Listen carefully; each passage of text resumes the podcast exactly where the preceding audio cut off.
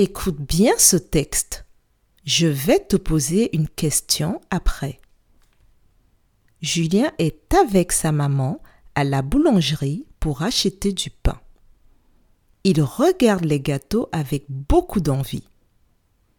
Il aimerait bien manger un éclair au chocolat ou une tartelette aux fraises. Ça lui donne très faim. Question. Dans quel endroit se trouvent Julien sa maman Je répète. Dans quel endroit se trouvent Julien et sa maman?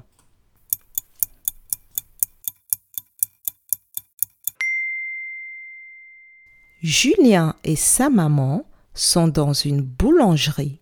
Bravo